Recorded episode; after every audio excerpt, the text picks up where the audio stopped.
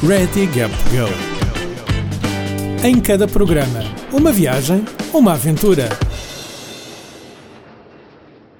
Dia, malta! Bem-vindos a mais um episódio do Ready Gap Go, o podcast da Gap Year Portugal. O meu nome é Marta Cunha Grilo e hoje tenho aqui comigo o Bernardo Sebastião, ele que é fundador da empresa Paper Friends e no fundo é um bocadinho sobre isso que nós vamos falar aqui hoje. Bom dia, Bernardo! Bom dia, bom dia, Marta. Bom dia, então explica-me como é que surgiu todo este projeto então do, dos Paper Friends. Pode explicar se calhar um bocadinho o que é que é e no fundo também explicar como é que isto surgiu, a ideia. Ok, então basicamente um, isto, isto, o projeto surgiu uh, numa viagem uh, que, que eu fiz à Índia, mas, mas pronto, só para dar um bocadinho como, como é que isso aconteceu, eu basicamente eu fui em 2014 fui estudar para a Inglaterra, para Brighton, estive a estudar 4 anos em engenharia automóvel. Uh, e durante esse período conheci um, um rapaz que se tornou um dos meus melhores amigos lá em Inglaterra, que é o Hugan. Ele é, ele é tibetano, mas cresceu na Índia, porque pronto, a China invadiu o Tibete e os pais dele foram a geração que fugiu, fugiu para a Índia, então ele basicamente passou a vida toda dele uh, no norte da Índia, numa, numa das regiões que o governo indiano cedeu ao, aos refugiados tibetanos, e, hum, e pronto, eu conheci-o em 2015, ele por acaso era da minha turma e nós estamos amigos, e basicamente ele em 2017 ia visitar os pais à Índia, porque ele não vai todos os anos, que é caro, não é? Claro. E ele está tá em Inglaterra através de uma bolsa e pronto, e consegui ir lá visitar os pais. E então, o que ele falou connosco é que ele vive basicamente na base dos Himalaias, mesmo antes de começares, onde os Himalaias começam, basicamente. Uhum. E o que ele queria fazer era visitar os pais e fazer uma viagem muito conhecida de moto, que na Índia é, é bastante conhecida, em que cruzas os Himalaias de moto até à estrada mais alta do mundo, que fica em Lé, que é mesmo no meio dos Himalaias. E então ele falou comigo e falou com, com um amigo nosso, com o Francisco, que também é um português que vivia comigo em Inglaterra. Éramos dois portugueses da turma e dávamos com, com o Hugan, porque ele, ele gosta de motas, nós gostamos de motas, então queríamos fazer um bocadinho, um bocadinho isso. Então basicamente foi isso. Nós, nós começámos a pensar isto no final de 2016 para fazer no verão de 2017. Pá, e durante basicamente o planeamento da viagem toda, não é? Nós íamos ter que comprar equipamento de moto, íamos ter que alugar as motas na Índia, íamos ter que, que tratar das viagens, da logística toda, que é uma viagem um bocadinho mais complexa que uma viagem normal, porque temos que levar muito equipamento e capacetes e tal. Um, Vocês tiveram de levar tudo cá? Sim, nós levámos... Tudo o... quer dizer, menos as motas, calculo. Sim, as motas alugámos lá. Uh, mas os equipamentos todos sim, tipo comprámos capacetes, botas, calças, esse tipo de coisas, pá, porque como íamos, ainda por cima íamos para o meio dos Himalaias, em, apesar de ser verão, uh, íamos apanhar neve ia estar frio. Ah, aquilo são estradas um bocadinho duras, então convinha irmos, irmos bem equipados. Pá, e durante o processo todo de planeamento, o que eu comecei a pensar foi: pá, nós vamos para lá, vamos gastar bué de dinheiro, tipo, aqui a planear tudo, vai ser uma viagem incrível. Como é que nós não, tipo, não aproveitamos isto para fazer, para aproveitar mesmo a viagem ao máximo? Ou seja, tentar se calhar ter um, uma vez que íamos a um país muito pobre e, e a uma, uma zona especialmente pobre na Índia, porque é que não aproveitamos isto se calhar para ter um impacto na comunidade lá, fazer a viagem um bocadinho mais interessante para nós pá, e eventualmente até podermos aproveitar isto em termos de currículo, não é? Imagina, se eu conseguir, já que vou fazer este investimento, pôr que, que tive esta experiência no meu currículo, conseguir rentabilizar isto de alguma forma, acho que é interessante para um empregador ou mesmo para, para uma universidade, para quem vir o meu currículo, vai ter uma grande influência em mim pessoalmente, não é? Pá, e o que eu comecei a pensar era como é que ia fazer isto. Então fui falar com o Bugan, ele, ele gostou da ideia. O que ele sugeriu era que nós fizéssemos um projeto com os alunos dos pais dele, porque os pais dele ambos são professores numa escola tibetana no norte da Índia, e ele disse que podíamos fazer um projeto simples de, pá, de cartas. Imagina, era levarmos umas cartas de uns amigos, entregávamos aos miúdos, eles escreviam uma resposta e nós trazíamos de volta. E eu achei incrível porque era uma cena simples, barata, tipo, não consumia quase tempo nenhum e dava perfeitamente para fazer. Então, basicamente, o que aconteceu foi ele nunca mais quis saber disso, o Francisco também não, nunca mais quiseram falar com pessoas. Pá, e eu arranjei tipo 10 amigas minhas cá em Portugal que acharam graça a escrever uma carta para um miúdo no meio da Índia, estás a ver? Isto tudo, pronto, é em inglês. Tudo em inglês, sim, sim, tudo em inglês. Uh, e pronto, levei 10 cartas comigo para a Índia. Então nós chegámos lá no, no primeiro dia à, à, aldeia dele e eu fui logo falar com a professora de inglês para perceber se conseguíamos fazer aquilo ou não. Expliquei-lhe a ideia, ela gostou, está bem, deu-me cá as 10 cartas, ficou com as cartas. Nós íamos lá estar 3 semanas. Então a ideia era chegar à, à, à, vila, dar as cartas, depois íamos fazer a viagem de moto aqui ia demorar cerca de duas semanas e voltávamos lá para depois também entregar as motas e tal. E então, pronto, ela ficou com as 10 cartas. Pá, depois fomos fazer a viagem de moto, pá, que teve uma data de peripécias. Conta Ah, lá umas, conta lá umas. Eu acredito Pá, que isso a maior- sido incrível. Foi, foi incrível. Porque aquilo era. O, o percurso que nós íamos fazer eram cerca de 2 mil quilómetros. Puxa. Desde de onde, ele, de onde, de onde o, o, o Hugan vive até Lé e voltar eram cerca de 2 mil quilómetros, mas por estradas tipo. Para tu teres uma ideia, nós no primeiro dia para fazermos de moto, ou seja, que é um bocadinho mais rápido que carro, nós para fazermos tipo 200 km ou 250 km demorámos tipo 9 horas. Percebes? Era, ti- é esse nível de estrada. E tu já estavas habituado a conduzir eh, Sim, uma sim, moto sim. assim durante tanto tempo? Sim, sim. Eu, tipo, eu conduzo, pá, eu tenho um bocado o bichinho tipo dos carros e tal, por isso é que fui para a Inglaterra mesmo estudar engenharia automóvel. Ahm, já conduzo motas desde os 4 anos. Desde Portanto, os quatro? Desde os 4, sim, sim. Portanto, já estou já estou tipo Mas a sério ou daquelas assim a brincar? Não, tipo moto 4, desde os 4 e depois motas duas rodas para aí a partir dos 14, 15 anos e carros a partir dos 11. Portanto, pá, estou tipo, para mim conduzir era tipo tranquilo, por isso não estava muito, não estava muito nervoso nesse- nessa parte, era mais tipo ir para um sítio onde eu não, porque ali há muitos sítios eh, ali na Índia em que a malta não fala inglês. Tens o indie e tal, pá, como com o local era muito fácil. Mas pronto, para te contar a história que mais teve impacto durante a viagem de moto foi, portanto, nós íamos fazer esses 2 mil km. Pá, e portanto era eu, o Hugan e o, e o Francisco. Alugámos umas motas lá. Pá, e foi logo pá, aí no, foi no segundo dia. Foi quando nós começámos a cruzar os Himalaias, fazíamos o, o primeiro, o primeiro crossing, porque aquilo tens vários pontos, depois tens que conseguir vistos e não sei o quê. E nós íamos, no, foi no primeiro dia, em Manali, Manali é a última cidade nos Himalaias, fomos, subimos, chegámos lá acima, disseram que precisávamos de um visto, que nós não tínhamos, e depois o escritório estar fechado, voltámos para trás. Quando voltámos para trás, nós normalmente andávamos, era o Hugan que ia à frente, porque era o local, eu ia no meio e o Francisco ia atrás. E ali depois aquilo inverteu-se, estávamos tranquilos, íamos para o hotel, tínhamos o dia perdido, pá, e o Kiko veio tipo à frente. Tranquilo, nós vinhamos separados uns dos outros, porque ia muito trânsito mesmo. Ahm, É uma estrada bastante movimentada. era, era, era. Porque aquilo é fim de semana e aquilo é mesmo tipo um ponto turístico, especialmente para indianos. Aquilo pá, é uma loucura. Aquilo tens tipo 4 e 5 km de filas de carros tipo no meio da montanha, Bolas. porque depois tens que fazer a passagem dos vistos. Tipo, tens que ir lá, tens que ir falar com os, com os militares e mostrar os vistos e tal. Pá, e nós vinhamos e eu. Eu, eu pá, vinha para baixo, um calor gigante, eu tipo com roupa de inverno, porque ia tipo aos Himalaias, mas estava bem da calor ainda, tipo 30 e tal graus, eu passava da mal. Pá, e nós andávamos todos com uns sacos nas, nas motas, com umas, umas lonas azuis, comprámos todos. Pá, e às tantas passa um indiano por mim de moto, ao contrário, pá, diz, ah, não sei quê, o teu amigo caiu da ravina abaixo. E eu, pá, este gajo, sei lá, viu um motor qualquer que teve um acidente e acha que é meu amigo, não sei porquê. Pá, eu, tranquilo, nem sequer liguei.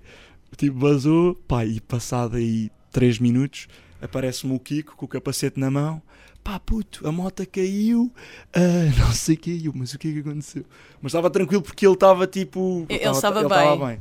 Pá, então cheguei ao sítio e basicamente ele caiu tipo da altura pá, de um primeiro andar.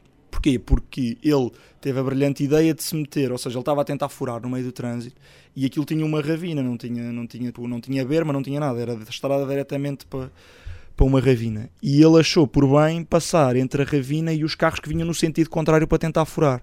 Pá, e quando estava a passar o carro que, que estava portanto, do lado esquerdo dele, do lado direito ele tinha a ravina, começou a apertá-lo. Pá, ele deixou de. não conseguia ter os pés no chão, não conseguia ter o pé no chão, desequilibrou-se, ainda se tentou agarrar ao carro, não conseguiu, caiu, tipo, ele acho que caiu de costas, tipo, pá, a altura era um andar, um andar e meio, era relativamente alto. Pá, caiu, acho que olhou para cima, tipo, viu a moto a cair, rebolou um bocadinho para o lado, tipo, um bocadinho de nada e a moto caiu literalmente ao lado dele. Isto é mesmo cena a filme. Sim, cena a filme, cena a filme. E a moto partiu-se toda, para teres uma ideia, tipo, a moto ficou com o guiador a 90 graus, ou seja, uma metade do guiador estava normal e a outra estava apontada para o céu. Então a moto ficou pá. completamente destruída. Depois tivemos que tirar a moto de lá à mão. Pá, entretanto, veio tipo uma velhinha que era a dona do jardim. Se bem que aquilo era um jardim, tipo, um jardim barra horta, só com ervas daninhas. Tipo, não tinha nada, estás a ver? Pá, e vem uma velha, mas tipo com 90 anos, a mandar vir com ele porque ele teve um acidente para cima do jardim dela. Tive uma cena absurda. Isto tudo em Índia, em que nós não percebíamos nada, só percebemos que a senhora estava irritada. Depois tínhamos o Hugan, que entretanto chegou a ralhar com a senhora. Pá, uma cena tipo sem jeito nenhum. Pá, depois tivemos que tirar de lá a moto à mão com os polícias, aquilo, aquelas são motas super pesadas, pá, e seis pessoas para agarrar a moto cá para cima. Pronto, e, pá, e depois isso acabou por nos atrasar muito. Depois tivemos que ir para uma oficina a arranjar a moto. Nos levou mais um dia. Depois, durante o percurso, apanhámos imensos problemas porque essa moto não ficou bem arranjada. Então, depois teve furos, pá, teve um problema no escape, teve imensos problemas. E o que nos atrasou muito, pá, e depois chegámos, porque nós fomos nós fomos no meio de junho, que é a altura mesmo antes das, das monções, em que começa a chover torrencialmente durante algumas horas e aquilo é um bocado agressivo. E, e depois, como está calor, também apanhas o gelo dos Himalaias. Pá, e nós ali a meio da viagem, a cerca de 500 km, 600 km depois do ponto de partida, tinha, chegámos lá e tínhamos tipo a estrada cortada pelo exército, porque acho que tinha havido tipo umas passagens de água em que no dia anterior a nós chegarmos, três ou quatro motas tinham sido levadas para a água. Então tipo o exército cortou a estrada, andavam lá a fazer umas obras e tal. Pá, e depois nós, nesta altura já íamos para aí com 3 ou 4 dias de atraso e começámos mesmo a pensar se valia a pena continuar a viagem, porque depois, ou seja, com o, com o nível de imprevistos que nós estávamos a ter até ali, se continuássemos a ter imprevistos, arriscávamos a não conseguir voltar a tempo do, dos aviões. Pá, então decidimos voltar para trás a meio e só conseguimos fazer metade da viagem. Por causa, especialmente por causa da moto do Kiko e do acidente dele. oh, Kiko! não, mas, mas pá, foi giro, foi, foi incrível e eu quero lá voltar para acabar a viagem e para chegar mesmo à estrada mais alta do mundo. Pá, e pronto, e depois uh, a, a, história, o, o, o, resto da história para voltar ao, ao Paper Friends. Nós voltámos à aldeia, entregámos as motas, entretanto o Kiko foi-se embora mais cedo porque, porque tinha gasto imenso dinheiro a arranjar a moto. Então pensou, pá, vou voltar para a Inglaterra, vou trabalhar. Uh, e eu fiquei lá mais, mais uma semana com o Hugan, só eu e ele, tipo, com a família dele, lá tipo no meio de, da Índia. Pai, foi giro, não tínhamos grande coisa a fazer, mas fui lá tipo a um festival religioso qualquer que eles tinham, mandei lá ver os mosteiros, foi giro. Quando eu voltei à, à aldeia, fui falar com a professora de inglês e perguntei-lhe, então, professora, como é que está aí a, a coisa das cartas? Ah, verdade, não tem ideia, os miúdos adoraram o projeto, um, tem aqui 55 cartas e se quiser... 55, de 50... 10 para 55. Exato, exato, exato. E se quiser tenho o resto da escola, tipo, pronto a escrever. E eu na altura que ela me disse isto, tipo, que eu pensei imediatamente, eu não faço a mínima ideia o que é que vou fazer com o resto das cartas, não é? E eu vi uma arrasca para, tipo, ter 10 pessoas a escrever, não sei onde é que vou arranjar outras 45 disponíveis, porque os meus amigos estavam todos na faculdade, tudo em exames, olha, escrevem uma carta para um miúdo na Índia, pá, nem, os rapazes ninguém queria saber. Mas pronto, pá, eu agradeci, fiquei com as cartas e comecei a pensar o que é que ia fazer com aquilo. Pá, isso aí também foi um bocado por cena tipo meio de filme barra livro. Foi tipo, estava lá no meio da Índia, meio tipo da selva, que aquilo era no meio da selva, pá, o que é que eu vou fazer a isto? E de repente lembrei-me que podia, sei lá, tipo ir à minha escola antiga, cá em Portugal, e ver se eles estavam interessados em meter os alunos a, a, a responder àquelas cartas. Pá, então foi isso que eu fiz, voltei para Portugal, fui à minha escola em Santarém e perguntei se eles estavam interessados. A professora disse: tranquilo, não há problema. Pá, e então foi assim que começou. Meti basicamente uma escola em Santarém em contacto com uma escola no norte da Índia. E por acaso, cerca de duas, três semanas depois, um dos meus melhores amigos, o João, ia para a Mongólia fazer um voluntariado com crianças. Eu, quando fiz esta primeira ligação, eu pensei, pá, olha que giro um projeto de cartas, mas eu sabia que isso já era uma coisa que já existe há imensos anos. E, já, tipo... nos anos, se não estou em erro, acho que era nos anos 80 ou nos anos 90, sim, os amigos sim. por correspondência e exato, tudo mais. Exato, e tenho imensos tipo, amigos dos meus pais e assim que, que fizeram e tal. Mas o que, eu, o que eu me tinha apercebido é que. Tinha apercebido, não, não sabia se existia, que era um bocado a ideia que eu queria fazer, era juntares, meteres miúdos de, países ricos, não é? de países desenvolvidos, em contacto com miúdos em países em desenvolvimento. Ou seja, a minha ideia não era tu teres um miúdo uh, espanhol a falar com um miúdo francês, o que é giro, mas está tudo dentro da mesma bolha da Europa, percebes? Se calhar falam a mesma língua, mas o estilo de vida é exatamente igual. O que eu queria era mesmo agarrar, por exemplo, no miúdo português e metê-lo a falar com um miúdo na Índia, ou com um miúdo no Bangladesh, ou com, no Betão, percebes? E o que eu fui ver era se existia alguma coisa desse género. E, e, pelo que eu pesquisei, não existia nada. E a maior parte dos projetos que existiam, lá está, eram dentro sempre do mesmo continente, países próximos e durante períodos uh, de tempo curtos. E o que eu queria fazer era uma, era uma, era uma ligação um bocadinho maior, ou seja, tentar que eles tivessem uma, uma, uma, uma relação durante algum tempo, pelo menos durante um ano letivo. Pá, e pensei que isto era giro, então falei com o João, pá, João, vais lá para a Mongólia ver se me arranjas tipo um contacto. E o João voltou para aí duas ou três semanas depois com 30 cartas. E então eu pus uh, uma escola em Oeiras, a Oeiras International School, em contacto com essa escola na Mongólia. Pronto, isto foi tudo durante, isto, isto, ou seja, isto foi no verão de 2017, eu comecei esta troca de cartas para aí em setembro de 2017 e esse era o meu último ano na, na faculdade em Brighton, portanto estive a desenvolver isto um bocado enquanto, enquanto ainda estava a estudar. E pá, pronto, e, e foi giro, depois arranjei como tinha lá alguns contactos em Inglaterra, arranjei depois uma escola no Botão também, arranjei uma escola na Grunlândia Pá, e, e depois, depois. Quantas escolas é que neste. Ou seja, ou quantos países é que neste momento estão envolvidos? Portanto, tinha cinco países: era Portugal, Índia, a Mongólia, a Groenlândia e o Botão. Através de oito escolas diferentes. E, pá, e no primeiro ano, porque nós agora temos, o, temos o, a troca de cartas parada, porque eu já vou explicar a seguir porquê. Um, mas sim, durante o primeiro ano conseguimos 5 países, 8 escolas e mais 300 miúdos a, a trocar cartas. Incrível! Exato. E pá, e o, o, a minha coisa era muito juntar, tipo, um bocado juntar nações, ou seja, juntar malta diferente, tipo, ter, ter essa, essa, essa, essa experiência um bocadinho mais humanista e de que somos iguais, epá, esse tipo de coisas. Então o que eu pensei é, pá, onde é que eu vou poder uh, levar isto tipo, a um expoente de mostrar isto às pessoas e, e, de até tornar isto um bocadinho mais interessante para os miúdos. O que eu pensei logo foi tipo eventos desportivos, estás a ver? Por exemplo, o Mundial de Futebol é sempre um evento que mesmo pessoas normalmente que nem gostam de futebol, há sempre uma coisa de eu sou português. Eu, eu, eu incluída, sou... eu incluída. Lá está, ou eu sou islandês, ou sou alemão, e a malta, tipo, o mundo quase para para, para ver para ver esse evento e as pessoas de diferentes países juntam-se nos cafés para ver isso. Pá, eu achei que isso era uma oportunidade excelente para fazer algo com, com as cartas, porque lá está, é também com países diferentes que nós estamos, nós estamos a trabalhar e, e fortalecer um bocadinho essas ligações. Então eu fui ver e havia os Jogos Olímpicos de Inverno, que foram o ano passado, sim, foram o ano passado, sim, sim, sim, o ano passado. Um, na Coreia do Sul. E descobri que Portugal ia levar dois atletas e a Mongólia também, portanto, dois países que faziam parte do projeto. Pá, então comecei à procura, ver como é que podia se calhar fazer qualquer coisa. Consegui ter uma reunião com o, o chefe de missão do Comitê Olímpico de Portugal e a ideia era basicamente serem os atletas a levar as cartas para os Jogos Olímpicos, entregarem aos atletas da Mongólia e depois eles voltarem à Mongólia com as cartas. Pá, ele gostou da ideia, então fizemos esse projeto em que tivemos miúdos uh, portugueses a enviar cartas através de, de, do Comitê Olímpico, dos atletas. Depois foram entregues, uh, entregaram à Mongólia e depois eles levaram para a Mongólia. E depois, no, no verão do, do ano passado, portanto, durante o Mundial, fizemos também um projeto em que o Tim Vieira, que agora trabalha comigo, ia, ele queria ir à, à Rússia de, de, Vespa e então o que nós fizemos foi arranjarmos cartas de, de, motivação, de apoio dos miúdos portugueses para, dar, para entregar aos, aos, jogadores da seleção nacional. Então o time levou as cartas com ele na Vespa, ele acabou por isso só até, hum, até à Polónia e depois apanhou o avião e entregou.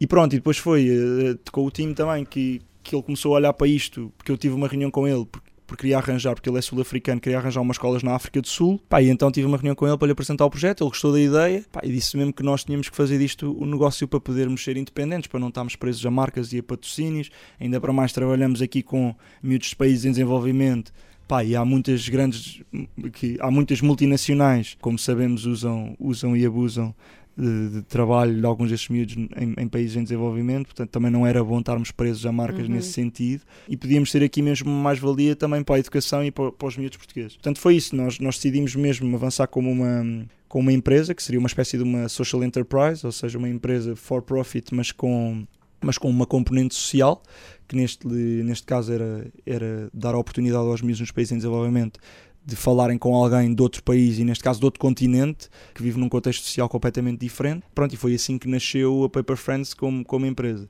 Portanto, nós parámos a troca de cartas exatamente para nos focarmos no desenvolvimento e na estrutura e como é que íamos desenvolver isto. Parámos em setembro do ano passado e pronto, e de setembro até agora temos estado a, a, estruturar isso, a perceber qual é que ia ser o nosso também modelo de negócio e como é que ia funcionar. Então basicamente a nossa ideia é criar, eh, criarmos uma subscrição mensal para os pais dos, dos miúdos aqui em Portugal, portanto, pagam a subscrição, os miúdos têm acesso, um, podem escrever uma carta e receber a resposta para o seu amigo no país em desenvolvimento, e pronto, e lá está. E os miúdos nos países em desenvolvimento não, não, não têm qualquer custo para eles fazer parte do projeto. Portanto, isso é basicamente a nossa ideia. Nós ainda estamos aqui a afinar umas parcerias, a estabelecer algumas parcerias muito importantes que nos vão ajudar, nomeadamente nas vendas e na logística. Uh, e pronto, e, e, agora também entraram as férias de verão, mas portanto o, o projeto estamos a, a, preparar a coisa para lançar novamente o programa de troca de cartas e, e, agora de uma forma mais sustentada para que depois possa crescer mais rapidamente, uh, chegar a mais pessoas e a mais países e a mais miúdos. Pois porque era isso que eu ia perguntar, como é que tu. Ou seja, até agora têm sido sempre pessoas que levam as cartas e que depois trazem as cartas, certo? A ideia é que continuem a existir pessoas que levem as cartas ou que seja algo mais independente, no fundo? Simplesmente mandar as cartas, ou seja, pelo correio? Uhum. Pá, depende um bocadinho. No início era, era assim, era, era as, portanto, eu fui eu que levei as cartas para a Índia, fui eu que as trouxe da Índia, o João levou para a Mongólia, no início era um bocado assim. Depois, a partir do momento em que tínhamos aquela, aquela ligação entre Santarém e a Índia mais estabelecida, pá, a segunda, terceira, a partir da segunda troca de cartas já foi através de correio. E foi o correio a maior parte das vezes. Mas sim, mas, mas sempre que nós temos pessoas e nós até falámos com a Gapir em relação a isso e, queremos, queremos também desenvolver isso. e como falámos no Summit, que é, por exemplo, os, os gappers que, que, vão de viagem, poderem também eles levar cartas e trazer cartas e, e poderem também eles irem às escolas e, e falarem, apresentar o projeto e serem um, um embaixador Paper Friends, como nós queremos, queremos que estamos a criar esse estatuto, não é? Para ser um bocadinho naquela, naquela onda do, do que eu fiz quando fui à Índia, já que vou, já que vou fazer a viagem, vou tentar também rentabilizar isto e ir conhecer outro tipo de, de pessoas que não é o, o, normal numa viagem, não é? ir a uma escola, perceber como é que funciona uma escola, sei lá, no Vietnã, falar com a professora, ver como é que se comportam os miúdos, o que é que eles fazem, o que é que eles brincam um, e apresentar o projeto e arranjar-nos lá um contacto e fica com esse estatuto, com esse estatuto de embaixador da Paper Friends.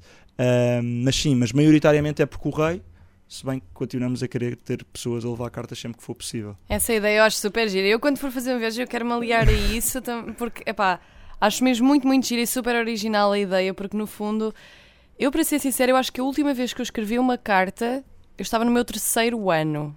Portanto, desde então eu acho que nunca mais escrevi carta, é sempre por e-mail, Uh, ou por WhatsApp ou algo assim. Eu acho que é muito gira a ideia, a essência, toda a essência, tudo aquilo que envolve a escrita da carta, não é? Porque é algo que já não é tão habitual nos dias de hoje.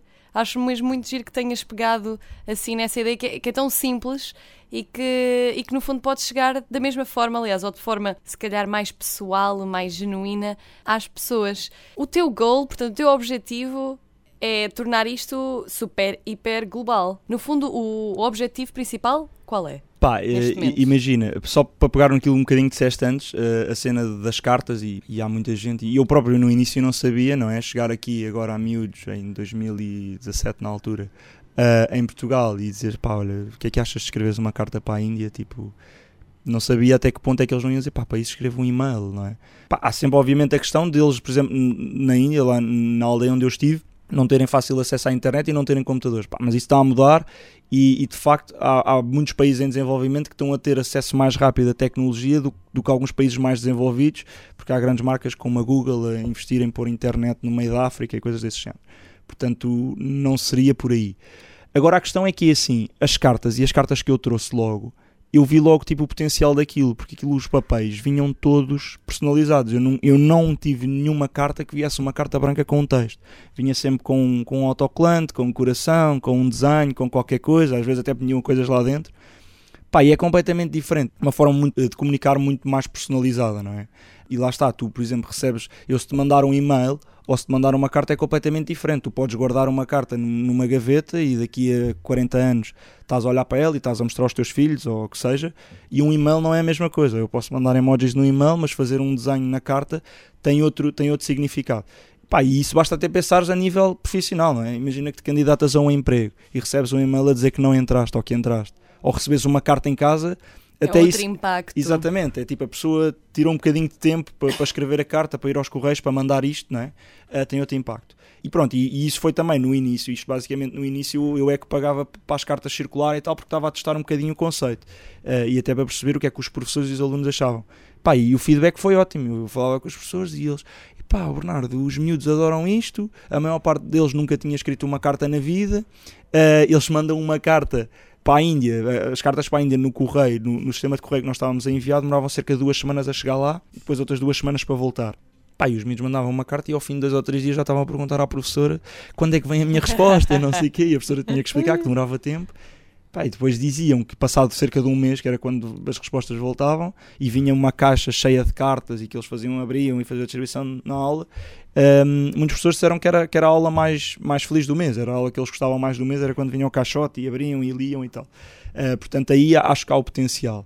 Um, relativamente à tua pergunta de fazer isto global, sim, a nossa ideia é, é, é, tentar escalar isto ao máximo. Obviamente que isto não é uma coisa muito fácil de, de de escalar rapidamente, não é? Porque tem todas estas questões de logística, de fazer contactos em países em desenvolvimento, depois às vezes é complicado, por exemplo, eu na Mongólia, para falar com eles muitas vezes era difícil, tinha que ser através do Facebook, mas lá está, eles não vão eles não vão à internet todos os dias, portanto às vezes demora um bocadinho de tempo, portanto não é uma coisa fácil de escalar. Mas o nosso objetivo, portanto nós temos dois objetivos diferentes. Um objetivo para os miúdos nos países desenvolvidos e outro objetivo para os miúdos nos países em desenvolvimento. Portanto, nos países desenvolvidos, pá, o que nós queremos é, hum, por exemplo, eu tenho um irmão que tem 12 anos. Pá, e ele passa literalmente o dia todo ao computador e no telemóvel, percebes? E, pá, ele é um bocado dependente daquilo e é uma coisa até pouco saudável, não só porque ele não se mexe, como tipo vive dentro de uma realidade virtual e Que cada vez é real. que não é real. E, pá, depois há muitos problemas e cada vez está a haver mais ah, com depressões e não é porque aquela realidade virtual é muito mais às vezes entusiasmante do que a, do que a realidade normal, apesar de eu discordar disso, mas, mas é o que os miúdos acabam por sentir.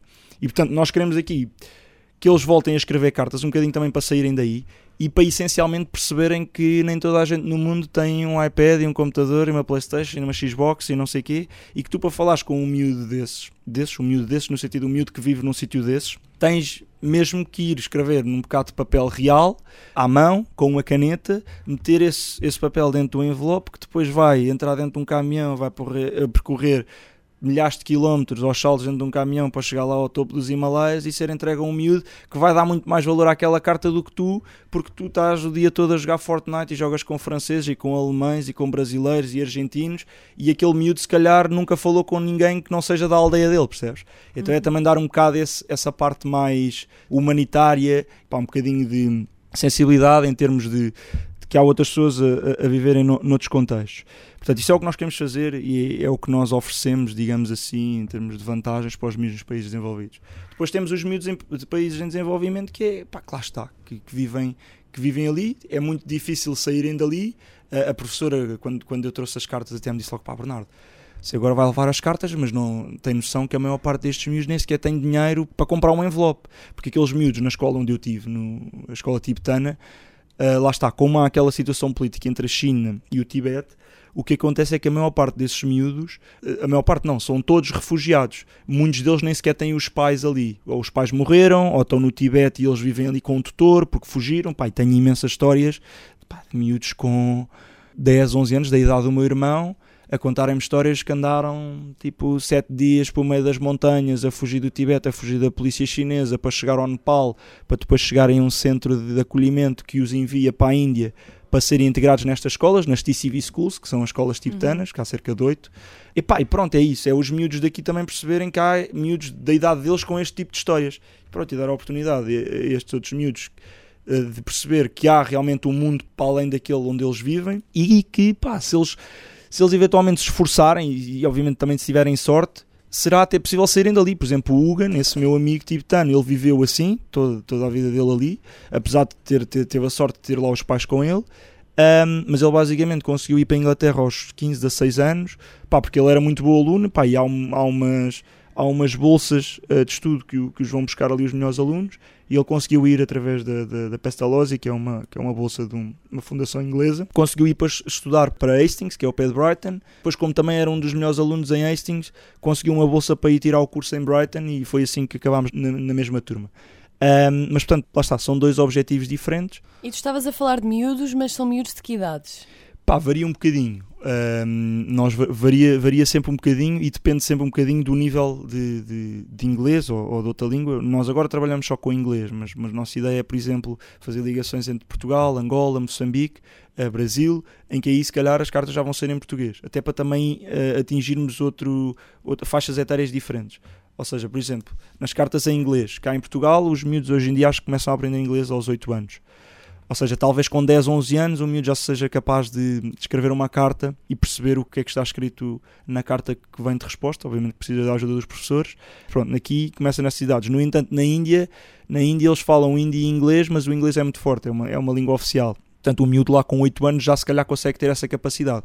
Portanto, vai sempre variando um bocadinho. Mas, por exemplo, na Groenlândia, na escola que nós temos lá, quando eu falei com a professora, ela disse logo, pá, Bernardo, veja lá isso das idades, porque eu aqui na minha escola, miúdos com menos de 16 anos, penso que não consigam, não tenham um, language skill Uhum. suficiente para pa, pa escrever a carta. Portanto, varia sempre um bocadinho. Agora, o nosso, o nosso main target é, é os miúdos entre o quinto e o nono ano. Portanto, entre se calhar os 11 e os 16, 10 e 16 anos, é o nosso, é o nosso foco. Malta, apesar de nós no início do podcast dizermos sempre que este é um podcast para os viajantes partilharem as suas aventuras, achamos que também é muito importante partilhar ahm, não só as aventuras em viagem, como também projetos com impacto social e impacto ambiental.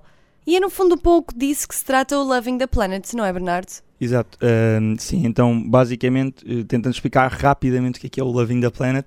O Loving the Planet foi um projeto criado pelo Eduardo Rego, que para quem não sabe é o, é o senhor que faz a, a locução dos, dos documentários da BBC que passam na SIC no sábado antes do almoço e ao domingo também. Eu adorava esses documentários quando era mais nova. Exato. Hoje em dia também. Sim, eu também, eu também. E adorava a voz dele e, pá, e agora é um, um privilégio poder, poder trabalhar com o Eduardo.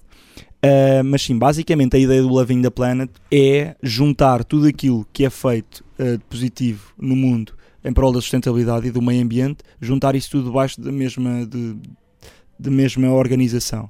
Ou seja, a ideia é há mil e uma, como vocês sabem, milhões de ONGs e projetos pelo mundo que fazem alguma coisa pelo ambiente e pela sustentabilidade.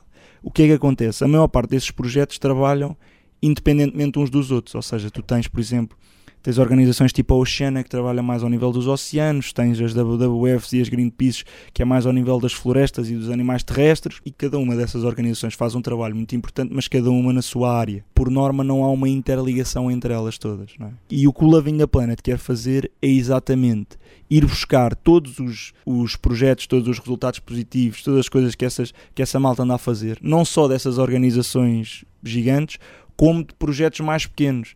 Tecnologias, imagina que agora é inventado já várias coisas. No outro dia vi um, um, um estudo para que foi um tipo que fez uma bola de golfe, que, porque nos Estados Unidos há um problema de, de poluição com bolas de golfe dentro dos rios e, do, e, dos mares e não sei o quê, porque a malta vai a malta vai tipo jogar golfe e depois as bolas vão parar tipo dentro de um lago e aquilo depois tem tipo alligators e crocodilos e cenas dessas Pá, e é relativamente, não é, não é tipo muito fácil ir pescar aquilo. First world problems. Exato, exato. Assim? E há até malta que faz imenso dinheiro tipo, a, a recolher bolas de golfe dentro desse tipo de coisas, tipo mergulhadores, malta concursos e não sei o quê. É sério? É uma, é uma profissão, sim, nos Estados Unidos. Bem, não fazia ideia. Portanto, isso é um problema de poluição lá. Pá, e houve um tipo que acho que inventou uma bola de golfe que dá tipo aos peixes comerem, que aquilo tipo é biodegradável. É biodegradável e, e serve até de alimento para os peixes. Uh, por exemplo, pode ser uma coisa dessa, é interessante também para o Loving da Planet, estás a ver? Ou tu agora desenvolves um, um projeto qualquer, uma horta no teu bairro, ou um projeto qualquer que promova a sustentabilidade. A ideia do Loving the Planet inicial era mesmo ser uma plataforma comunicacional de ir buscar esses resultados todas essas notícias todas e apresentar isso às pessoas de uma forma positiva. O que nós queremos fazer é focar-nos muito nas soluções ou, ou, ou focar-nos muito naquilo que já foi feito, naquilo que sabemos que funciona. Imagina que há uma Câmara Municipal, ou há uma empresa, ou há um, uma associação que está a fazer limpeza, sei lá, tipo no Rio Douro, ou anda a limpar florestas não sei onde. É irmos buscar essa malta e mostrar às pessoas: já viram aqui esta Câmara, esta empresa, esta associação está a fazer isto, e é isso, porque isso é o que a malta quer ver. A malta quer ver tipo cenas boas, quer ver notícias positivas. E depois aquilo é muito mais partilhável também. E portanto a ideia do Loving the Planet base é isso: é ir buscar tudo e comunicar isso às pessoas de uma forma positiva. Depois, obviamente, que, que vamos, queremos desenvolver os nossos, os nossos próprios projetos e ter outro tipo de iniciativas, mas esta é a ideia base. Portanto, isto tudo para dizer o quê? Portanto, isto foi para explicar o projeto. E eu comecei a trabalhar com, com o Eduardo nisto. Eu basicamente tive uma reunião com ele para perceber o que é que eu sabia que ele andava a fazer, não sei o que, o Loving the Planet, não sabia o que, é que era o Loving the Planet. Ele explicou-me. Um, eu quis ajudar, e então a forma que eu achei eh, mais útil de ajudar, uma vez que estava a estudar lá fora, era levar o projeto para, para a Inglaterra. Um, e, e, pá, e, como eu estava lá a estudar, não sei se, se sabes, mas em Inglaterra a, a, cena das societies é muito forte. Ou seja, societies é tipo grupos para fazer coisas. Tipo núcleos, no fundo. Exato, tipo uhum. núcleos. Mas há societies para tudo e mais alguma coisa. Tanto para futebol como para basquete, mas society de cinema. Há, uma, há societies literalmente para tudo e mais alguma coisa. E a minha ideia era criar uma society dentro da minha universidade uma Society Loving the Planet, em que o que nós faríamos era desenvolver os nossos próprios projetos uh, sustentáveis dentro da universidade e também dar a conhecer um bocadinho do que é que o Loving the Planet anda a fazer e tentar eh, arranjar malta também para ajudar no projeto. E portanto a ideia era criar essa primeira e depois expandir e criar uma rede de societies pá, pelo mundo, inicialmente por Inglaterra e depois pelo mundo, em que havia uma representação do Loving the Planet em cada universidade, em cada politécnico, e depois elas se ajudavam umas às outras, ou seja, as societies mais experientes podiam ajudar e dar conselhos a societies mais, mais jovens. E, e pronto, e temos esta, eh, as societies mais. Uh, portanto, isto era a vantagem para as societies mais novas e as societies mais experientes terem uma forma de, de fazer chegar a mais gente o trabalho que andam a desenvolver. Uh, e pronto, e então criei a, a Society uh, em, em, Brighton tive, tive a preocupação de arranjar malta de primeiro e segundo ano para garantir que depois a Society continuava, porque eu acabava o curso em junho. Eu acabei, voltei, voltei para Portugal, a Society continua lá. Depois vim falar com o Eduardo. Nós decidimos criar um departamento de educação dentro do projeto que se focava exatamente nisto, ou seja, em criar esta rede de societies que, que tínhamos pensado.